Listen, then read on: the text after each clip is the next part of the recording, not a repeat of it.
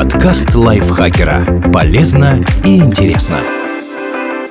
Всем привет! Вы слушаете подкаст лайфхакера. Короткие лекции о продуктивности, мотивации, отношениях, здоровье. В общем, обо всем, что делает вашу жизнь легче и проще. Меня зовут Дарья Бакина. Сегодня я расскажу вам, почему не стоит отрабатывать съеденное на тренировках.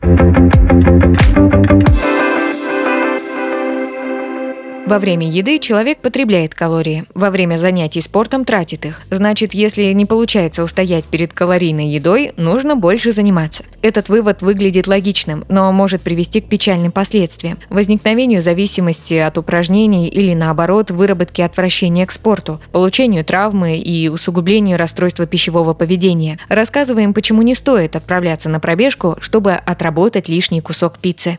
Это отвлекает от главной проблемы – расстройства пищевого поведения. Спорт и фитнес могут немного увеличить ваши энергозатраты, но основной вклад в похудение и поддержание веса вносит пищевое поведение. В первую очередь нужно разобраться с тем, что заставляет потреблять больше калорий, чем нужно. Отработка мешает вплотную заняться этим вопросом и наладить питание. Человек объедается, потом наматывает круги по стадиону и считает, что искупил свой грех и все в порядке. До следующего срыва.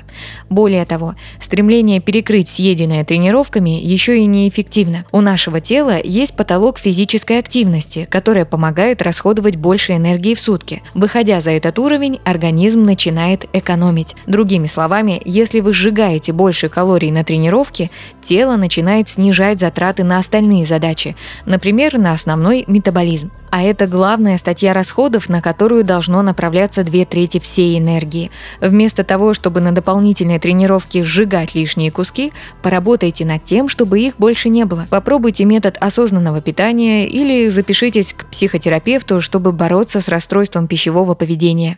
Превращает спорт в наказание.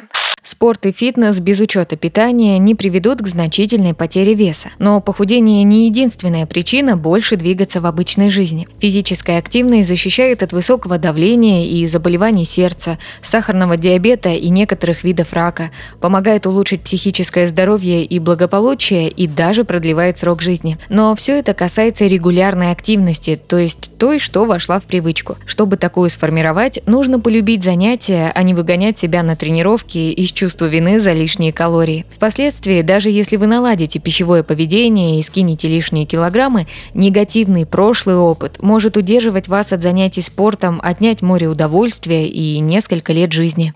Увеличивает риск травмироваться. Наше тело создано, чтобы двигаться, но у него есть свои лимиты по физической активности. Если организм не успевает адаптироваться к нагрузке, он ломается. Поэтому профессиональный спорт всегда включает периодизацию, то есть план тренировок, в котором серьезные нагрузки чередуются с легкой активностью для восстановления. А вот отработка никакой периодизации не предполагает. Когда объелись, тогда и побежали. Например, одну неделю человек почти не занимается, потому что аппетит в норме.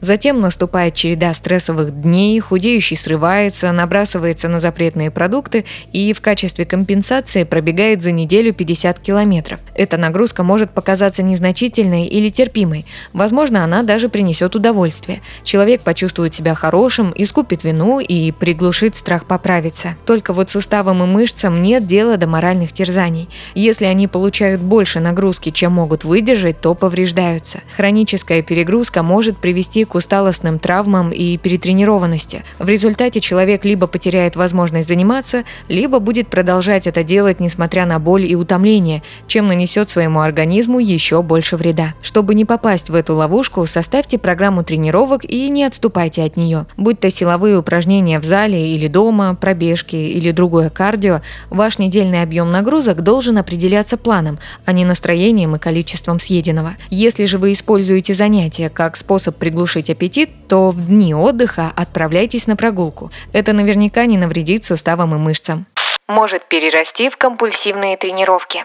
Это зависимость, при которой человек буквально жить не может без тренировок, занимается слишком часто и по многу. Согласно исследованию, такая нездоровая любовь к спорту наблюдается примерно у 45% людей с пищевыми расстройствами. Эта проблема чаще возникает у подростков и молодых взрослых, сочетается с низкой самооценкой, тревожностью и неприятием собственного тела. Люди, подверженные такой зависимости, увеличивают количество упражнений, чтобы почувствовать эйфорию или отметить новое достижение. При невозможности заниматься чувствуют тревожность, раздражительность, проблемы со сном. Не могут сократить количество упражнений или отказаться от них на какой-то период времени. Не могут придерживаться намеченного плана, постоянно превышают количество движений.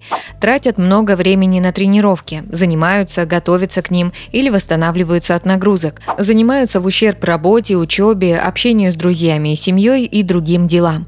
Продолжают тренироваться, даже когда понимают, что это вредит здоровью, психологическому состоянию и межличностным отношениям. Если вы входите в группу риска и уже замечали за собой признаки этого расстройства, перестаньте утешать себя тем, что это хотя бы полезнее, чем пить алкоголь. Зависимые от упражнений тоже ломают свой организм, со временем теряют друзей и семью, страдают от депрессии и тревожности. Остановитесь вовремя, пока проблема не приобрела глобальных масштабов. Если у вас что-то болит, сходите к врачу и следуйте его рекомендациям. Если еще нет, пересмотрите свой график и определите в нем место для тренировок не в ущерб другим сферам жизни. А потом найдите хороший план и не отступайте от него.